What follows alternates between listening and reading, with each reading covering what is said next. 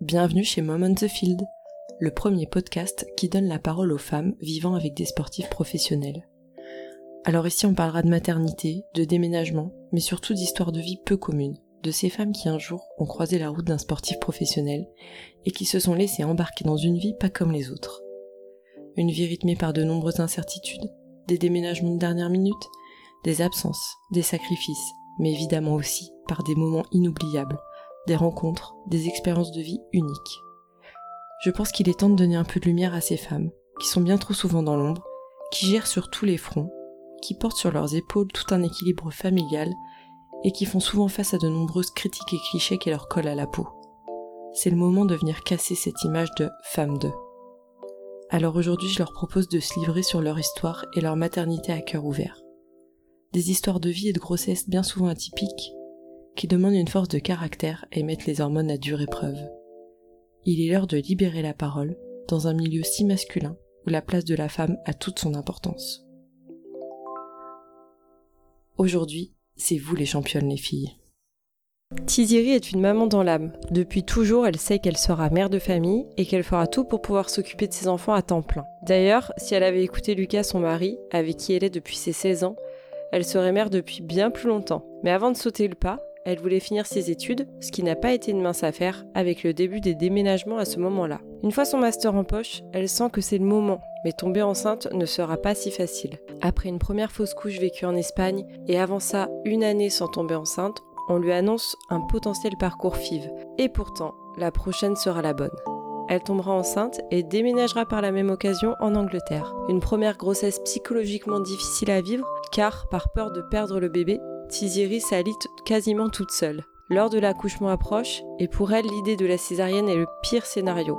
Et pourtant, après une grosse journée de travail, elle sera inévitable. S'ensuit un postpartum épanoui avec son fils et le choix de ne pas reprendre de contraception en se disant le deuxième arrivera quand il arrivera. Mais ce fut d'abord une nouvelle épreuve fausse couche qui viendra la bousculer avec un gynéco en Angleterre qui s'alarmera en lui annonçant une complication rare, voulant la faire descendre au bloc dans la journée, et tout ça vécu seule avec son fils. Finalement, elle écoutera son instinct et se rendra à Paris voir son gynécologue qui apaisera très vite la situation. Rapidement après, la petite Inaya viendra se nicher dans son ventre en pleine période Covid, ce qui rendra le suivi un peu plus compliqué. Là encore, Tiziri fera le choix d'accoucher en France et n'eut pas le choix d'une césarienne programmée. Lucas pourra être présent, mais restera que quelques minutes pour cause de tests PCR obligatoires en Angleterre. Tiziri vivra son postpartum immédiat avec sa fille et son fils dans la chambre de maternité, on peut dire un postpartum immédiat plutôt rock'n'roll, va se créer une magnifique aventure à allaitement qui est toujours d'actualité aujourd'hui à 19 mois, mais aussi une merveilleuse complicité entre ses enfants, celle dont elle rêvait. Aujourd'hui, c'est une maman accomplie qui vit au quotidien souvent solo avec un mari qui joue également en équipe de France, avec ses deux enfants en Angleterre. Et maintenant, place à l'épisode.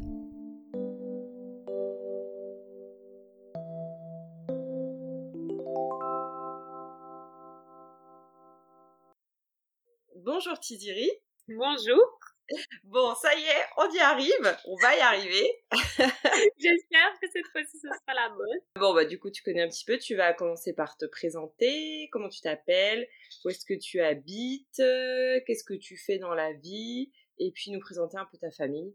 Alors moi c'est Tiziri Digne, j'ai 29 ans, je vis en Angleterre parce que mon mari est joueur ici en première ligue. J'ai deux enfants, Isao 3 ans et Inaya 19. Est-ce que tu peux nous présenter un petit peu plus euh, celui qui partage ta vie? Alors, mon mari joue pour Aston Villa en Angleterre et il joue aussi euh, pour l'équipe de France. D'où il vient et qu'est-ce qu'il a fait comme club? Alors, il vient de Meaux. Il a joué à Crépy-en-Valois quand il était petit. Donc, c'était un petit club dans son village.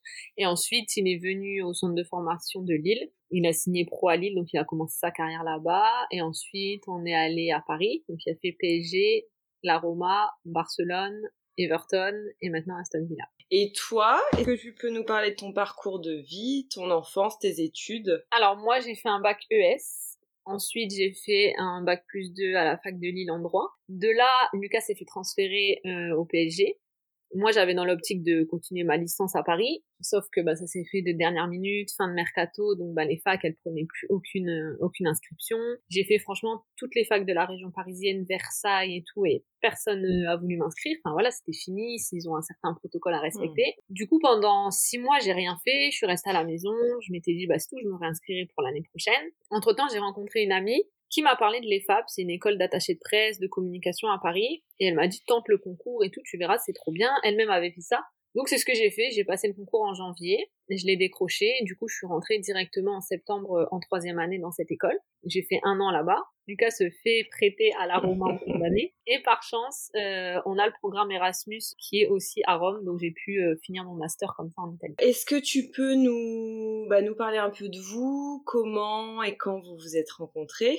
Alors, on s'est rencontrés à 16 ans. J'organisais l'anniversaire de ma meilleure amie à l'époque. Et en fait, on avait des amis en commun, puisque dans notre lycée, on avait une classe de, de sport-études. Donc, il y avait des, joueurs de foot euh, bah, de plein de petits clubs de, de la ville qui venaient. Et euh, Lucas est venu avec euh, un garçon qui était dans notre classe. Donc, on s'est un peu pris la tête au début, parce que moi, les parents m'avaient demandé bah, les noms des, des gens qui étaient invités, qui venaient chez eux, etc. Donc moi j'avais dit mais tu peux pas rentrer, laisse tomber. Enfin les parents ils veulent pas, c'est comme ça, pas autrement. On s'invite pas comme ça. Enfin c'est tout quoi. Et bon finalement il est quand même resté. Et au fil et à mesure de la soirée, on s'est bien entendu, on a eu le feeling et voilà.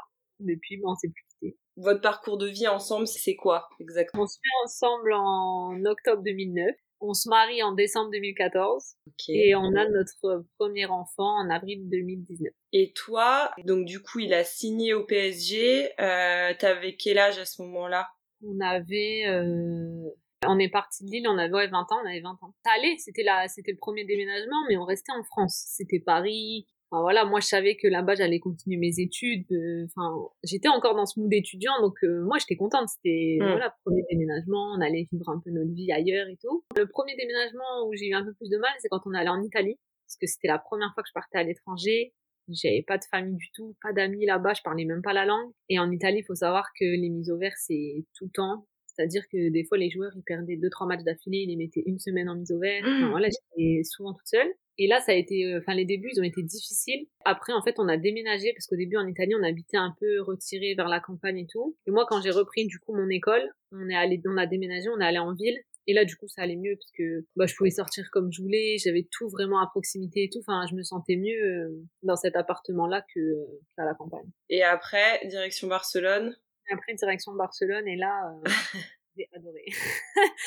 Franchement, Barcelone, c'est ma plus belle expérience. Vraiment, j'adore cette ville. Je trouve qu'il y a tout, en fait. Il y, a la, il y a le côté ville, il y a le côté culturel, il y a la plage, il y a plein de restos, des soirées, enfin, le, climat toute l'année. moi, j'ai adoré Barcelone. Donc, Barcelone, c'était quand? C'était quelle année? Barcelone, on est arrivé en 2017. Vous êtes resté jusqu'à quand? Barcelone, on est resté deux ans là-bas. Deux ans, c'est En fait, quand on a, quand on a quitté Barcelone, je suis tombée enceinte d'Isao. Ah, voilà. J'ai appris ma grossesse au moment où Lucas se fait transférer euh, ici en Angleterre. D'accord. Donc tu as fait toute ta grossesse en Angleterre. Donc justement on parle de ça. Quand et comment vous avez décidé de fonder votre famille? Toi, quelque chose que tu avais dans ta tête depuis longtemps, depuis toujours? Ouais, moi j'ai toujours voulu être maman et je savais que peu importe la, la profession que j'exercerai ou celle de mon mari, je savais que j'aurais voulu m'arrêter pour euh, éduquer mes enfants, au moins jusqu'à ce qu'ils rentrent à l'école, vraiment vivre bah, toutes les grandes étapes de leur vie avec eux, être là, être présente, etc. Et en fait, quand on arrive à Barcelone, moi j'ai mon diplôme en poche, je me dis que ben en vrai, j'ai pas besoin de travailler. Franchement, on va pas, on va pas se mentir. Euh, on est bien, on a une belle situation, tout va bien entre nous. Donc bah pourquoi pas se lancer? Et Lucas, faut savoir que si je l'écoute depuis 18, depuis qu'on a 18 ans, on aurait déjà eu 3-4 gosses. Enfin, vraiment. Donc euh, voilà, on essaye et tout. Pendant un an, je tombe pas enceinte. Je vois que mes cycles sont pas du tout réguliers. Du coup, je vais consulter et là, elle me dit qu'en fait, j'ai le syndrome des ovaires polykystiques et que du coup, ça va être compliqué de tomber enceinte, etc. Parce que bah, du coup, il n'y a pas d'ovulation. Enfin, on sait pas, on sait jamais quand est-ce mm. qu'on ovule et j'avais déjà fait une fausse couche. Du coup, elle me dit, bah, si dans les six prochains mois ça vient pas, on commencera euh, insémination artificielle, etc. Enfin, des protocoles et tout. Moi, j'avais pas, j'avais pas envie de ça. Enfin, donc ça met quand même un petit coup de stress. Enfin, voilà, c'était, c'était pas vraiment une période très facile. Et finalement, je tombe enceinte naturellement et ça tient. Donc euh, voilà, et c'est comme ça que, que je vis ma première grossesse. Et là, t'avais quel âge? J'avais 25, j'allais sur mes 26. Et, et comment t'as vécu cette fausse couche? Parce que alors du coup, t'étais en Espagne T'étais toute seule eh, ça a été une fausse couche naturelle ça a Ouais, été... ça a été euh, une fausse naturelle. J'étais à 8 semaines de grossesse. Donc tu savais que t'étais Et- enceinte à ce moment-là? Ouais, ouais, je savais que j'étais Ouais. enceinte. Ouais, ouais, j'étais à 8 semaines de grossesse et j'ai commencé à perdre du sang. Et en fait, je me suis dit tout de suite, c'est bon, c'est Mm. fini. Je- Intérieurement, je savais que c'était une fausse couche et que c'était terminé. Et en plus, on l'avait annoncé à personne. Enfin, moi, je voulais attendre. Euh, Je savais que ça avait, que ça avait mis du temps et que c'est des choses qui peuvent arriver. Donc, on en avait parlé à personne. Et du coup, ben, quand je fais ma fausse couche, euh, la première chose que je fais, c'est que j'envoie un message à ma mère.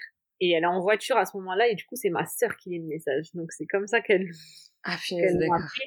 Et du coup, ma mère, elle est venue directement. Le lendemain, elle a pris un avion, elle est venue. Parce qu'en plus, bah, Lucas, il partait, euh, pareil, je crois qu'il partait pour deux ou trois jours en Ligue des Champions ou un truc comme ça. Et du coup, c'est ma mère qui vient bah, pour rester avec moi. etc. T'as pas dû aller euh, à l'hôpital ou... euh, T'as quand même une visite. Donc, Ouais. je suis quand même allée voir ma gynéco pour qu'elle voit un peu ben, où en était la fausse couche, si c'était déjà tout évacué Mm. ou pas.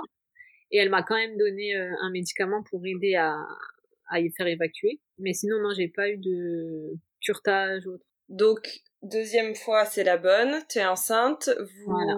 déménagez en Angleterre. Comment ça se passe le déménagement? Comment ça se passe ta grossesse? Donc on arrive euh, à Manchester, enfin Lucas jouait à Everton mais on a fait le choix d'habiter à Manchester. Donc, on habite là-bas, on fait le déménagement mais en fait euh, c'est pas vraiment un déménagement quoi, je déménage que mes affaires et là-bas on avait loué un appartement meublé, on avait rien Mm. donc que nos affaires personnelles et la chambre du bébé, je savais que j'allais la faire sur place donc vraiment on a c'était un déménagement euh, très soft. Je vis ma grossesse euh, bah, en soi c'est une grossesse qui se passe bien mais moi psychologiquement c'est dur parce qu'à tout moment j'ai peur de le perdre en fait. Mm. J'ai peur de revivre ça. Donc euh, je décide de j'étais quasiment alitée en fait de par moi-même en fait. J'ai de bouger. ah ouais franchement j'avais tellement peur que je faisais le moindre effort. Mais vraiment euh, je restais assise quasiment tout le temps. J'avais j'avais beaucoup de nausées par contre. Donc euh, les odeurs je supportais aucune odeur dans la rue. Euh, si je passais à côté d'un resto j'avais envie de vomir. Enfin voilà. Mais sinon j'avais pas de j'avais pas de douleur physique etc mais c'est vraiment moi je me disais euh, vas-y essaye de rien faire. Parce que déjà de base je suis hyper euh, hyper active on va dire un peu. Donc là j'essayais de vraiment me calmer rester le plus possible tranquille et juste à la fin de ma grossesse où là je me suis dit allez je vais sortir maintenant Et du coup, le suivi en Angleterre, il est comment? T'étais moi, j'avais, moi, j'avais eu beaucoup d'échos, comme quoi euh, c'était pas terrible. Enfin, ils ont une approche vraiment plus zen en fait. Mais en règle générale, la médecine ici ils sont très tranquilles. Je veux dire, maintenant là, si t'appelles pour dire que ton enfant il est malade, ils disent c'est rien. Enfin, pour eux, il y a jamais rien d'alarmant. Je trouve que c'est un bon point quand on est enceinte, etc. Parce que c'est un peu rassurant. Mais nous, on a eu l'habitude de vivre avec ce système euh, français. Donc moi, quand je suis arrivée ici, je savais que moi, j'allais faire mon suivi en France, j'allais accoucher en France, c'était non négociable. Mais j'avais quand même des fois des échos, etc. ici. Mais par exemple, pour la toxo, le diabète gestationnel, etc. Ici, ils font pas. Si Ah tu ouais. demandes pas, ils rigolent en fait. Genre, moi, je leur demandais, mais vous regardez pas ma toxo et tout. Ils me disaient, mais non, genre, ça c'est vous, c'est en France, mais nous ici, on fait pas. Ah ouais, d'accord. Donc du coup, t'as pas les Pas échos comme... que- Non, non, ils font une écho euh, en début de grossesse pour euh, une écho de datation en gros. Ouais. Ils en refont une euh, peut-être au milieu de grossesse et une à la toute fin et encore elle est même pas obligatoire la dernière. Et toi, du coup, t'as fait quoi? T'as été un peu en Bah, moi France tous euh? les mois je ouais, tous les mois je rentrais en France. J'allais voir mon gynéco, je faisais euh, prise de sang, échographie, tout ce qu'il faut. Mais en même temps, euh, c'est... Tu vois, quand t'es déjà stressé... euh, Bah ouais, c'est ça. Ouais. J'avais besoin d'être rassurée et de savoir où ça en était. Et donc, t'as accouché. À Paris, Alors, redis-moi la date. avril 2019. Comment ça s'est passé? Lucas était là. Alors, je, bah, je pars d'Angleterre quasiment un mois avant mon terme, parce que mon gynécologue me dit le dernier mois tu peux accoucher à tout moment, donc euh, faut que tu rentres en France. Donc je rentre, euh, je rentre à Paris, je reste avec ma mère pendant un mois. Lucas faisait des allers-retours quand il avait des jours off, etc. Il venait me voir. Et on arrive sur la fin de la grossesse. J'étais peut-être à 4-5 jours de mon terme. J'avais toujours pas de contraction, mon col était encore long, enfin vraiment aucun signe d'accouchement. Et il faut savoir que depuis le début de ma grossesse, mon gynéco m'avait dit, euh, pour moi, ce serait une césarienne. À 99%, ce serait une césarienne. Et moi, en fait, j'étais tellement dans l'optique d'un accouchement naturel, sans péri, voix basse, petite musique, petite lumière tamisée et tout. Moi, c'était pas possible. Je disais non. En fait, c'est, c'est pas une option pour moi, la césarienne. Ça, c'est vraiment le pire scénario pour moi, en fait. Donc, on arrive fin de grossesse, il me dit là, franchement, on est à une semaine même pas du terme. Pour moi, faut, faut programmer la césarienne. Le bébé était gros, gros périmètre crânien. Enfin, ouais. Ok, donc, euh, j'appelle mon mari et tout. Il me dit, bah, écoute, moi, là, je joue, euh, je crois qu'il jouait du vendredi soir. Il me dit, je peux être là euh, samedi. Il était off. Donc il me dit, et je demande mon lundi s'il peut te faire la césarienne lundi. Donc le gynéco, il dit parfait et tout, on se cale la césarienne lundi 15h. Ok, ça avait l'air d'arranger tout le monde, sauf moi. Pendant qu'il me dit ça, moi, dans ma tête, je suis en train d'élaborer un plan. Donc, je me dis, ok. non, Lucas, il est arrivé du samedi soir, je crois. Et du dimanche matin, on se lève, je lui dis, écoute, là, c'est dernière ligne droite, c'est la dernière journée. Moi, j'ai pas envie de césarienne. Donc là, on sort de l'hôtel et on va marcher toute la journée. Mais vraiment toute la journée. Je l'ai emmené à Montmartre. J'ai monté les escaliers, je les ai redescendus, je les ai remontés. Franchement, j'ai fait tout Paris toute la journée. On rentre sur les coups de 19h. Je commence à perdre un peu de sang et tout. Je me dis, vas-y, c'est bien et tout. Bonne nouvelle. Du coup, on va aux urgences de la maternité. Et là, elle me dit, non, c'est juste le col qui fatigue, fin de grossesse, etc. Laissez tomber, madame. Enfin, vous avez votre césarienne programmée demain. Pour moi, là, il n'y a aucun signe avant-cours d'accouchement. C'est tout. Rentrez chez vous et rendez-vous demain. Douche froide et tout. Moi, dans ma tête, c'est pas, c'est toujours pas possible. Genre, non, ça va pas se finir comme ça, tu vois. 4 heures du matin, je commence à avoir mal au ventre. Je prends mon téléphone, je regarde un peu. Je vois que ça commence à être régulier et ma sage-femme m'avait dit, pour savoir si c'est des vraies contractions ou pas, prends un space-fond et tu verras. Donc je me lève pour prendre un space-fond et là, psh, je perds les os. Donc là, moi, je suis trop contente. Je avec mon mari et tout, allez, c'est bon, j'ai perdu les os, on y va et tout. Il me dit, mais vraiment, toi, c'est incroyable, quoi. Du coup, nous voilà arrivés à la maternité, et c'était la même sage-femme. Elle me dit, non, mais alors là, elle me dit, j'ai jamais vu ça et tout, c'est pas possible. Du coup, elle me dit, attendez, je vais quand même vous faire le test, voir si c'est vraiment la poche des os et tout qui a fissuré. Elle me dit, bon, écoutez, j'appelle le votre gynéco pour voir ce qu'on fait, si on reste sur une programmée, ou euh, si vous laisse tenter la voie basse. Donc, il savait que j'avais vraiment envie de tenter la voie basse, donc il dit, ok, laissez-la tenter la voie basse, on verra bien. Donc, j'arrive à la maternité, il est 5 heures du matin, à 23 heures, je suis ouverte à 8h30, j'ai toujours pas de péri. Mmh. Et là, mon gynéco me dit, euh, le bébé, il descend plus, ça fait euh, une heure qu'il descend plus. Donc là, je vous laisse encore une heure et euh, s'il n'y a pas de changement, euh, c'est tout. Si le col il s'ouvre plus, que le bébé descend plus, euh, c'est tout, ce sera une scénario. Il me dit, je préfère te descendre au bloc euh, tant que tout va bien, qu'il n'y a pas de risque ni pour toi ni pour le bébé, que d'attendre et de faire ça dans l'urgence, etc. Et en plus, il me dit, comme là t'as pas de péri, si le bébé s'engage et qu'on peut plus faire des césariennes, parce que si le bébé est trop bas, je suis obligée de te faire une anesthésie générale, parce que c'est impossible d'utiliser les forceps ou les ventouses sans péri. Donc, ok, donc première étape, il me pose la péri quand même, au cas où. Pendant ce temps-là, moi je continue d'essayer des exercices c'est tout pour faire descendre le bébé. Ça fait rien. Bah, là, on descend au bloc. Franchement, je crois que j'ai pleuré pendant une demi-heure. J'avais pas envie. Donc, on descend au bloc, césarienne. La césarienne se passe bien. Ils me sortent le bébé, tout va bien. Et Lucas repart deux jours plus tard. Il reste deux jours avec nous à la mater et il nous revoit euh, dix jours après. Oh, dix jours. Ah ouais moi, je reste, euh, c'était ma première césarienne, il me garde pendant six jours à la maternité. Et après, le temps d'avoir le passeport du petit et tout, et de rentrer en Angleterre. Ah oui, d'accord. Donc, du coup, tu as qui avec toi euh, ta, ta mère? Ouais. T'as pas trop souffert après la césarienne? Franchement, ça va. Ma première césarienne, euh, je m'attendais à pire. Mm. Je marche quasiment direct. Enfin, le lendemain matin, ils me font me lever, je marche, je prends ma douche toute seule. Et au fur et à mesure des jours, non, franchement, la première césarienne, ça allait. Donc, tu retournes en Angleterre ta nouvelle vie de maman, comment tu la vis, comment tu vis ton postpartum, que tu l'as allaité. Alors ouais, j'ai allaité Isao trois mois et demi. En fait, il était tout le temps, tout le temps. Il avait vraiment super faim. Il pouvait rester une heure au sein. Il faisait passer une nuit. Enfin, moi, je commençais un peu à fatiguer. Du coup, on s'est dit, on va, on va commencer un allaitement mixte. Et de là, en fait, il a plus voulu téter. Il voulait que des biberons. Je le mettais au sein. Il voulait plus du tout le prendre. Donc, ça s'est arrêté comme ça trois mois et demi. J'étais un peu déçue parce que je voulais faire un peu plus long. Lui, ça lui convenait comme ça, donc bah voilà, on a arrêté. Et sinon, comment je vis euh, mon postpartum? Bah franchement, très bien. Je suis tout le temps avec mon fils, je fais des petites promenades avec lui le matin quand, il, quand Lucas est à l'entraînement. Euh. Non, franchement, euh, j'aime bien cette nouvelle vie de maman. Ouais, je le mets sur son tapis d'éveil, je lui donne des petits hochets. Enfin voilà, au fur et à mesure des mois, on, on change d'activité et tout. Et non, je le vis bien. Et quand est-ce que vient la l'envie du deuxième?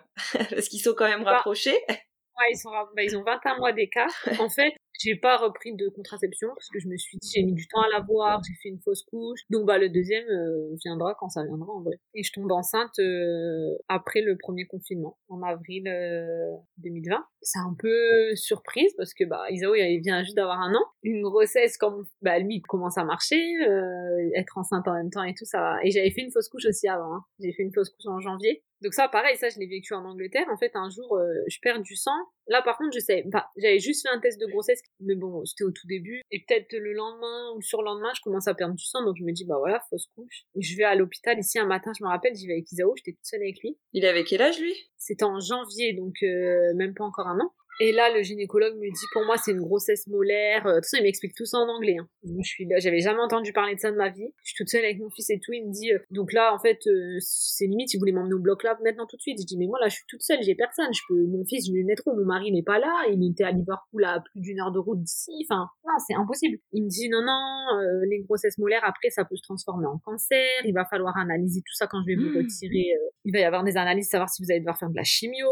Moi, je suis ok. Enfin, il me sort plein de plein de papiers qui m'expliquent. Enfin, plein de trucs. Il me dit là maintenant vous appelez ce numéro, vous prenez un rendez-vous, maximum fin de journée, il faut que vous soyez au bloc, je comprends pas et tout. Enfin, tu vois, moi je me dis mais merde, j'ai jamais entendu parler de ça, c'est un truc de fou. Donc je sors de là, mais franchement je pleurais et tout. Je me dit mais comment je vais faire? Il est pas là, je suis toute seule. Enfin, du coup j'envoie un message à Lucas, je dis bah écoute, euh, là je viens d'aller chez le gynéco, il me dit que c'est une grossesse molaire. Euh, écoute, j'attends que tu rentres de l'entraînement et je rentre, je vais à Paris. Enfin moi je voulais avoir l'avis de mon gynécologue en France. Donc j'appelle ma mère, elle me dit bah écoute, euh, j'arrive, je te rejoins, je prends un Eurostar, je te rejoins à Londres. Ça, ça nous faisait moitié du chemin toutes les deux. Moi, je faisais Manchester-Londres en train. Ma mère, elle me rejoignait à Londres et après, on rentrait toutes les deux jusqu'à Paris. J'appelle quand même mon gynécologue en France. Il me dit, mais tes taux de HCG, ils sont à combien et tout? Il me dit, pour moi, c'est pas une grossesse molaire. Il me dit, je vais pas te dire oui ou non maintenant, mais euh, sans t'avoir ausculté, etc. Mais pour moi, c'est pas possible. Une grossesse molaire, les taux, ils sont beaucoup plus hauts que ça. Enfin, il me dit, pour moi, ce serait vraiment étonnant. Donc déjà, ça me rassure un peu. En fait, en arrivant en France, il me dit, mais je comprends même pas qu'on ait pu te dire ça. Rien à voir Même à l'échographie, ça n'a rien à voir. Enfin, visuellement et tout, c'est n'importe quoi. Et, et, en fait, euh, il pense peut-être à une grossesse extra-utérine. Mais sauf qu'en fait, pendant, ils m'ont fait plein d'échos et il voyait rien. Donc il m'a dit c'est soit une grossesse extra-utérine qui s'est quand même évacuée toute seule, ou alors vraiment c'était un tout début de grossesse et du coup il n'y a pas de sac, il n'y a rien, t'as déjà tout évacué. Quoi. Et du coup il y avait rien d'alarmant, mais c'est vrai que j'avais bien peur ce jour-là. Bah tu Et après je suis enceinte en avril, et là pareil je me dis bah on verra bien si ça va tenir ou pas. Bah, c'est quand même un truc de fou. Heureusement que tu t'es fait confiance et que tu t'es dit allez je vais à Paris. Euh, ah c'est parce que là t'es allé au bloc, tu sais pas pourquoi. Ouais c'est vrai. T'aurais eu la anesthésie générale et puis et au moment où ils auraient dit ah ben non il y a rien tiens. Il y a rien en fait. Ouais. avril donc euh, avril là ça tient. Comment se passe cette deuxième grossesse? Parce que là pour le coup tu peux pas t'aliter. Voilà là. là, j'ai pas le choix, j'ai mon fils à gérer en même temps. Donc voilà, lui, il, marche déjà. Il demande énormément d'attention parce qu'il bouge déjà partout, euh, il court. lui, il perd pas de temps. Donc voilà, bah c'est du non-stop, enceinte et avec un petit bébé en bas âge. Mais bah franchement, ça se passe bien. Pareil, j'ai pas vraiment de douleur. Euh, un peu plus qu'avec Isao, surtout en fin de grossesse, un peu dans les hanches. Là, je sens que ça tire et tout. Mais pareil, pas de gros mots de grossesse. Et pour le suivi, tu fais la même chose? Ah ouais, pareil, sauf que bah là c'est plus compliqué, on est en période Covid. Et eh oui. À un moment donné, nous on a les frontières qui sont fermées entre la France et l'Angleterre, donc un peu compliqué. C'est pour ça que je dois faire plus d'échographie ici qu'à Paris, parce que des fois je peux pas rentrer, j'ai pas le choix, les frontières elles sont fermées. Et à la fin, en fait, le dernier mois, je me dis mais punaise, si on rouvre pas les frontières, j'accouche ici. Imagine, je perds les os en pleine nuit et tout. non, genre moi c'était impossible. Du coup cette fois-là, je rentre euh, trois semaines avant en France. Et là, par contre, on sait que c'est une césarienne programmée. Euh, parce que ma fille a la tête en bas mais elle regarde pas dans le bon sens. Pareil que mon fils c'est un gros bébé, gros périmètre crânien. Et mon gynécologue me dit t'as déjà eu une césarienne, on va pas prendre le risque de faire le travail, les contractions et qu'il y ait rupture utérine et tout. Enfin il y avait trop de risques. Donc euh, voilà, césarienne programmée. Et là par contre je le vis encore plus mal que pour mon fils parce que du coup pour Isao j'ai quand même euh, eu tout le travail, j'ai quand même fait, bah voilà j'avais envie d'accoucher sans péri, je suis quand même allée jusqu'à 8 et demi sans péri, j'ai vécu un peu le truc, les contractions, et là, non, en fait, il dit, euh, t'arrives à 8 heures à l'hôpital, ils te changent, ils te mettent la blouse, t'attends, ils descendent au bloc. Pour moi, c'est trop protocolaire, trop eh médicalisé. Tu vois, c'est pas l'idée que j'ai de l'accouchement. Donc, euh, ouais, je le vis mal. Et en plus, euh, Lucas arrive la veille, ils me descendent au bloc. Normalement, je devais descendre plus tôt. Il y a du retard à l'hôpital et tout. Ils me descendent vers midi au bloc. Ils m'ouvrent, ils sortent le bébé et Lucas, il part. Direct. Il y a même pas temps de monter en nurserie avec ma petite. Il ah part parce qu'en fait, protocole Covid, à 14 heures en Angleterre, ils ont euh, deux fois par semaine des tests euh, PCR et c'est impossible de les louper. Et si tu loupes ça, c'est la ligue qui doit venir chez toi. Enfin, c'est tout un truc. Enfin, t'es contrôlé à mort et tout. Donc, il peut pas rester plus longtemps. Donc, en fait, il m'ouvre, il, elle sort et il part, lui. Ah là là. Ah ouais, bah alors dur pour toi, dur pour lui, quoi. J'imagine que ça a dû être... Euh, donc, ta mère était là, je suppose. Euh, ouais, ma mère était là. Bah, en plus, moi, euh, pendant ma grossesse, on m'avait dit euh, ce que j'avais dit, mais en fait, par rapport au Covid et tout ça se passe au niveau des visites. Il m'avait dit t'inquiète pas, etc. En fait, le, le chef de service, il connaissait Lucas de l'époque du PSG. Donc il m'avait dit mais t'inquiète pas, tu auras quand même droit à des visites, etc. Même ton fils si tu veux, je sais que vous prenez une grande chambre et tout ton fils il pourra rester. Ils avaient été cool franchement. Et du coup bah moi il me dit ça au milieu de grossesse. Moi c'est resté dans ma tête tout le reste de la grossesse. Donc euh, le jour où j'accouche, pour moi mon fils il va venir, il va rester dans ma chambre et c'est tout, il y a pas de problème. C'est comme ça, on me l'a dit et voilà pour moi c'était sûr et tout. Donc là ils me sont en train de me recoudre, j'envoie un message à ma mère en lui disant vous êtes où? Ils sont en train de me recoudre, remonte bientôt en chambre et tout. Et elle me dit on est devant la matière, ils veulent pas laisser rentrer euh, ils laissent pas rentrer les enfants euh, protocole Covid et tout. C'est pas possible. Genre, moi, je vais pas rester séparée de mon fils euh, 4 jours, 5 jours. Genre, c'est impossible. J'envoie un message à Lucas et tout. Il allait bientôt décoller. Je lui dis, s'il te plaît, appelle et tout. Enfin, je comprends pas. C'est quoi? Ils veulent pas laisser rentrer Isao. Euh. Donc, finalement, euh, le chef de service vient de chercher. Il monte en chambre. Sauf que, euh, il y a une des sages-femmes qui a dit, non, moi, je comprends pas. Je vais appeler la direction, nanana. Et en fait, il voulait plus trop qu'il reste dans ma chambre ils ont fini par le laisser et du coup j'ai été euh, avec Isao et Inaya pendant 4 jours à la j'ai quand même réussi à garder mon fils avec moi. Et euh, franchement je regrette pas c'était fatigant parce que voilà je sortais d'une césarienne ah j'avais quand même à m'occuper le bébé l'allaitement à mettre en place etc mais euh, franchement c'était trop beau parce qu'Isao dès le début il a, il a adoré déjà sa sœur. Quand il a vu la première fois c'était un truc de fou. Et actuellement quand je vois la relation qu'ils ont et tout je me dis que à refaire je le refais 100 fois. Ah là là trop bien et alors, comment ça s'est passé la mise en place de l'allaitement, du coup, deuxième allaitement? Je pars avec un peu moins d'idées en tête que pour le premier. Je me dis, bah, ça durera le temps que ça durera. En vrai, enfin, je pense que c'est le bébé qui décide. Ça dépend aussi. Mais je me dis, voilà, on verra le bébé, comment elle, elle prend déjà, comment moi je supporte. Parce que pour Isao, j'avais vraiment eu zéro douleur. Donc je m'étais dit, on verra bien. Et avec Inaya, ça prend tout de suite. Elle t'aide quasiment régulièrement. Enfin, sa régularité à elle, on s'entend.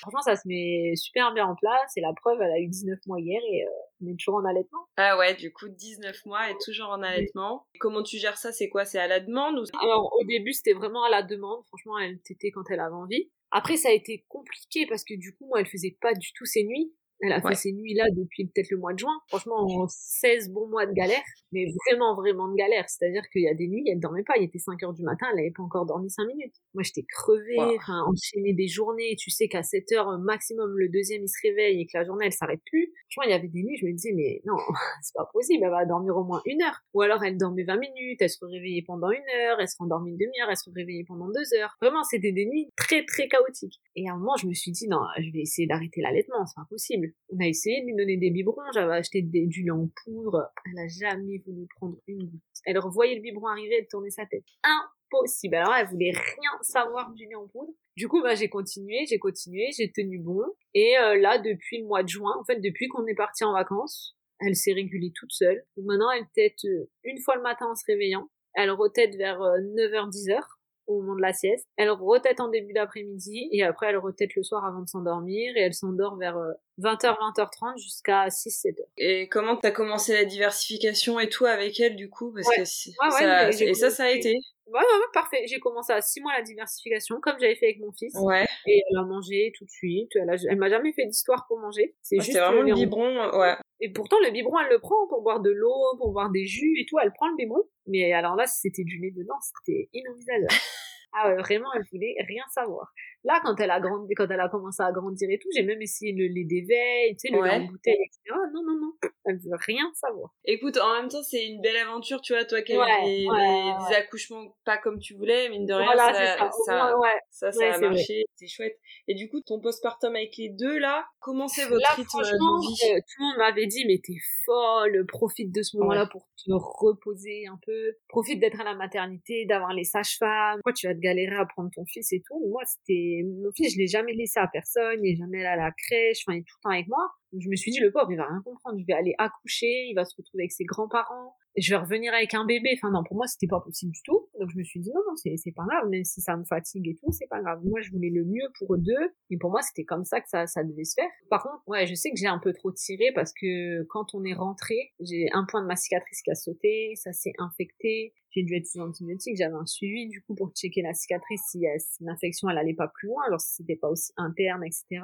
Et même encore maintenant, j'ai encore des douleurs à ma cicatrice et tout, et je sais que c'est lié, parce que normalement après une césarienne, t'es pas censé porter du lourd. Moi, je portais mon fils, j'allaitais ma fille de l'autre côté, enfin voilà, je m'arrêtais pas du tout. Mais voilà, c'était mon choix, et franchement, je regrette pas, parce que comme je te disais tout à l'heure, quand je vois leur relation, je me dis peut-être que si j'avais pas fait comme ça dès le départ, à les habituer à être à deux tout le temps, à, à ce qu'ils soient vraiment ensemble, à ce qu'ils soient soudés et tout, peut-être que ce serait pas comme ça. Alors peut-être que ça le serait, peut-être pas, je sais pas, mais pour moi je pense qu'on a fait le bon choix. Et, et du coup, toi, comment tu gères un peu le quotidien? Alors Lucas il joue à Aston Villa, ça, Birmingham. Ce qui s'est passé, c'est que nous on est arrivé en janvier et il y avait quasiment pas de logement disponible. On en a visité deux, c'était beaucoup trop petit avec deux chambres. Donc nous, comme on a quand même nos familles qui viennent, on a, on est quand même quatre, c'était beaucoup trop petit pour nous. Donc on avait deux solutions. Soit on restait vivre à Manchester et Lucas avait une heure et demie de route, soit on allait vivre à Londres et il avait 1h45, 1h50 de route. Franchement, le choix il est vite fait. On s'est dit on va aller à Londres, c'est la capitale, c'est franchement en Angleterre, il n'y a pas photo, c'est la meilleure ville d'Angleterre. Et c'est tout. Lucas, il va faire la route et euh, nous, on aura nos habitudes, on va trouver une bonne école pour les petits. C'était pour nous, c'était le, le meilleur arrangement possible. Donc, on a choisi de vivre à Londres. voilà, Lucas, il fait la route tous les jours. Et nous, bah, on fait nos petites journées. On a trouvé une école ici pour Isao. On a nos petites habitudes. On commence à avoir nos repères. On n'est qu'à une heure de Lille en Eurostar. Donc. Et ça va là, parce que tu gères quand même tout toute seule. Du coup, il est pas là, voilà, euh, quasiment toute la journée. Comme tu me disais, il a beaucoup de matchs. En tout cas, là, par exemple, entre les championnats plus l'équipe de France. Quand est-ce que toi, t'as décidé de mettre Isao un peu Alors, je sais pas, c'était à la crèche ou c'était déjà euh, le preschool Non, alors Isao, moi, je l'ai mis à l'école, enfin ce qu'on appelle ici preschool, à deux ans. Ok. Parce que en fait, dans ma tête, je me suis dit, si on était en France, comme il est né en avril, je pense que je l'aurais mis à l'école à la rentrée de septembre, donc à deux ans et quelques mois. Donc je me suis dit, on va faire pareil, parce qu'avec le foot, on sait jamais, à tout moment, il peut se faire transférer, à tout moment, on peut revenir en France, on peut aller en Espagne, on peut aller en Allemagne, on peut aller n'importe où. Donc j'avais envie que quand même, il soit scolarisé, qu'il commence à apprendre un peu, commencer l'école, même si ici, c'est qu'à quatre ans obligatoire je me suis dit on va quand même suivre un peu euh, comment ça se passe aussi en France, etc. Donc il est rentré en septembre. Je ne mettais que le matin par contre. Et en fait, à partir de décembre, quand je venais de récupérer, il me disait oh, j'ai envie de rester encore un peu à l'école. Et je m'étais dit bah, on verra après les vacances de Noël. Peut-être qu'on finira l'année comme ça en journée entière. Euh, on verra. Sauf que Mika il s'est fait transférer, donc on a dû changer. Donc il se fait transférer en janvier. Et à Londres ils ont pu me réinscrire qu'en mars. Donc il est resté deux mois avec nous. Donc là, le réhabituer à l'école, l'adaptation dans la nouvelle classe, etc. Ça a été un peu compliqué. Et en fait, bah quand il commence à vraiment s'habituer, etc. à l'école, nous on part mi-mai en fait. Donc il est en Donc là, j'apprends un peu la rentrée, on verra, j'espère que ça va bien se passer. Et là, tu vas retrouver un peu de temps euh, que avec ta fille. Ouais, elle, euh, pareil, je la mettrai à deux ans. Ouais. Euh, fin janvier, début février, euh, il la rentre aussi en preschool. Hmm. Et alors, comment toi tu gères cette habitude d'être, euh, bah, faire tes vacances un peu toute seule? Parce que cette année, t'as quand même, euh, les vacances, elles étaient courtes en famille. Cette année, les vacances, elles ont été courtes parce qu'en fait, le championnat en Angleterre s'arrête le 22 mai. Du coup, on part quatre jours à Barcelone avec Lucas et les enfants. Lucas part avec l'équipe de France deux semaines et demie parce qu'ils ont quatre matchs. Il revient vers le 16 juin et il rentre en Angleterre le 3 juillet. Ouais. Donc euh, voilà. Euh, ça a été... Et après ça, il part directement en stage avec Aston Villa pour trois semaines. Il rentre en Angleterre que le 23 juillet. Donc nous, on a fait nos vacances quasi, bah, on est resté avec lui même pas deux semaines, quoi. Et ça, ça va, t'arrives à, à, bien le vivre? Enfin, je suppose que maintenant t'as l'habitude, hein, mais. Ouais, je suis habituée. Enfin, tu vois, quand Isao était petit, je faisais le voyage toute seule avec lui. En plus, moi, j'aime pas trop l'avion. Donc je me rajoute des petits problèmes dans ma vie. Quand on habitait à Manchester, du coup, je faisais Manchester-Londres en train, seul avec Isao. Il était petit, je prenais encore sa petite poussette, son petit cosy. Et après, je faisais Londres, Lille en Eurostar ou Londres-Paris, avec un changement de gare entre les deux, etc. Et maintenant, bah, comme on est à Londres, c'est un peu plus simple. Sauf que bah, je suis deux fois plus chargée. Mais bon, on gère comme on peut. Après, je, je vois bien, mais t'as quand même ta famille qui est très présente, ta mère. ma mère, ma sœur, ouais. mes parents du pas, etc. C'est vrai qu'on se voit très souvent. On se voit, soit eux ils viennent, soit nous on rentre. Bah, surtout moi, parce que Lucas, en vrai, lui, il peut jamais rentrer. Et, et lui, tu sais un peu comment il l'a vécu, ça, euh, bah, à la naissance, d'être parti euh, quasiment, bah, d'être parti tout de suite après, et après de l'avoir vu qu'au bout de dix jours Bah, après, pour Inaya, euh, il y a pu revenir entre deux. Pour Isao, en plus, c'était son premier enfant. Et ouais. C'est vrai que c'était difficile pour lui. Il lui appelait tout le temps et tout, mais c'est pas pareil. Quand il l'a retrouvé, je me rappelle, il l'avait trouvé changé de fou. Même euh, Inaya, l'année dernière, Inaya, elle née en janvier et il part à l'Euro mi-mai. Il revient que début juillet, un truc comme ça. Parce qu'il part tout le temps deux semaines avant les compétitions.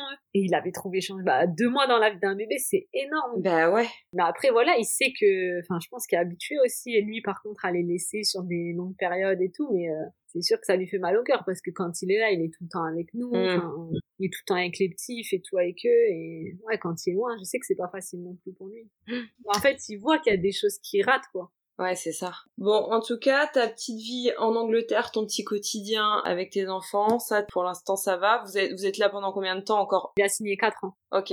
Donc, euh, normalement, encore... euh, Et alors, euh, en parlant de foot, du coup, on va changer un peu de sujet. Euh, toi qui as fait plusieurs pays, plusieurs gros clubs quand même, quelle est ta vision pour toi de la place de la femme et de la famille dans les clubs? Est-ce que tu t'es trouvé intégré Est-ce que tu trouves que vous êtes pris Alors en je considération? eu, comme tu dis, nous on a eu la chance de faire des gros clubs, donc euh, quand même ils sont là pour les familles, ils nous aident à trouver les logements. Euh, je me rappelle que moi à Paris pour me réinscrire en fac, ils avaient quand même un peu essayé d'appeler des facs, etc. Même si ça n'avait pas abouti, ils avaient quand même essayé. Après, je pense que en vrai, les clubs, ce qui leur intéresse, c'est le joueur que le joueur soit et sa stabilité, que le joueur soit bien, etc. Après oui, ils vont nous donner des numéros de médecins si on a besoin, on sait qu'ils sont là, mais euh, au quotidien, voilà, c'est à nous de, de gérer. Enfin, on gère le déménagement, on gère les petits, on gère l'inscription à l'école, on recherche aussi de notre côté les maisons. Enfin, il y a de l'aide, mais ils vont pas tout faire non plus pour nous. Et après, entre femmes, je pense que ça manque un peu, de, je vais pas dire de solidarité, parce qu'en vrai, euh, on n'a pas une vie où on a besoin d'être soutenu ou tu vois, mais il manque un peu de cohésion entre nous. Ouais. facile de toujours dire ouais on est un peu toute seule. Mais je trouve qu'entre nous ouais il y a pas trop d'entraide. Enfin moi je sais que là il y a une femme de joueur qui vient d'arriver à Barcelone. Euh, directement j'ai envoyé un message. Je lui ai dit si t'as besoin de numéro t'as besoin de quoi que ce soit euh, dis moi je te donne. Enfin tous les bons plans tous les endroits bien euh, les numéros de médecins enfin tout. Moi je suis quand même rester deux ans là-bas je connais après, c'est pas toutes les femmes qui sont comme ça. Je sais que moi, quand je suis arrivée à Barcelone, Ayat Abidal, elle m'a tout de suite contactée. Elle m'a dit, écoute, euh, si t'as besoin de quoi que ce soit, je suis là. T'as envie d'aller visiter, de boire un verre, etc. Bien sûr qu'il y en a qui sont comme ça, mais euh, après, je pense que c'est comme partout, en vrai, comme dans tous les métiers. Donc, il y a des bons Oui. et des mauvais partout. Mais je pense qu'en en règle générale, ouais, il manque un peu de, ouais, de cohésion entre nous, je dirais. Il y a des endroits où t'en as senti plus ou partout pareil? Ouais. Ouais, je pense pas. ouais. Dans les clubs, on remarque aussi que souvent chacun reste euh, bah, entre nationalités. Après, c'est Oui. logique. hein. C'est plus simple. On reste tous avec, on a des repères, on a la, la langue. C'est beaucoup plus simple de rester avec des gens qui parlent la même langue que nous, qui viennent du même pays, etc. Même si après, en Espagne, quand on était à Barcelone, franchement, il y avait tout. Il y avait des Espagnols, il y avait des Français, des Argentins, des Brésiliens. Et quand on faisait des soirées et tout, c'était toujours bonne entente. Il y avait vraiment euh, Mm. entre les familles et tout, c'était vraiment cool. Mais c'est vrai qu'ici en Angleterre, la première année, on était beaucoup entre Français et malheureusement, ils sont tous partis. En fait, au bout d'un an, euh, toutes les filles avec qui je m'entendais bien sont parties. Eh ouais, ça c'est dur aussi. Hein. Et alors, est-ce que tu peux me donner ton, ton plus beau souvenir et ton pire souvenir? On va commencer par le pire, enfin le pire, entre guillemets, le... en tout cas ce qui t'a marqué le plus. Pire souvenir, je pense que j'en ai pas. Après, euh, ouais, il y a des choses qui nous ont touchés plus que d'autres, etc. C'est normal. Il y a eu des moments plus difficiles que d'autres dans la carrière de Lucas. Et tout. Mais pire souvenir, ouais, non, j'en ai pas. Ah bah tant mieux. Alors Mm. raconte-nous le meilleur, le plus beau. Et le plus beau, je pense que c'est la Coupe du Monde au Brésil en 2014. Euh, on avait déjà fait une Coupe du Monde euh, avec les moins de 20 ans. Ils avaient gagné, c'était en Turquie, c'était une trop belle aventure, c'était trop bien, vraiment, on était restés tout le mois, il y avait les parents de Lucas, il y avait ma mère, il y avait d'autres familles de joueurs, donc c'était en catégorie jeune, mais c'était vraiment trop bien, bonne ambiance, on avait fait tout le tour de la Turquie, parce que au-delà du foot, nous, quand les gars sont à l'entraînement, etc., nous, on voyage, donc on suit les villes différentes et tout, et donc là, on refait ça en- au Brésil, et franchement, c'était trop bien Ah ouais. ambiance de fou pendant les matchs. Nous, ça nous a fait visiter le Brésil. On a fait euh, Sao Paulo, on a fait Rio, Brasilia.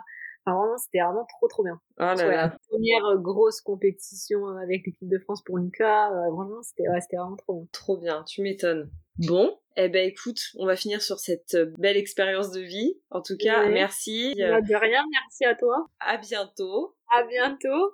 Merci à Tiziri de s'être confiée un peu sur son intimité. Je sais que c'était pas évident, euh, notamment d'avoir parlé de ses fausses couches. Je sais que c'est un sujet qui touche beaucoup de femmes et qui est bien trop souvent mis de côté, même banalisé. Et merci aussi d'avoir parlé de l'expérience de ses accouchements, qu'elle aurait imaginé vraiment autrement. Et un dernier merci pour euh, m'avoir fait participer à l'émission Maman est célèbre, nous avoir permis de nous rencontrer pour enregistrer ce podcast. Encore une belle histoire de vie. Je m'appelle Angèle et je vous dis à bientôt.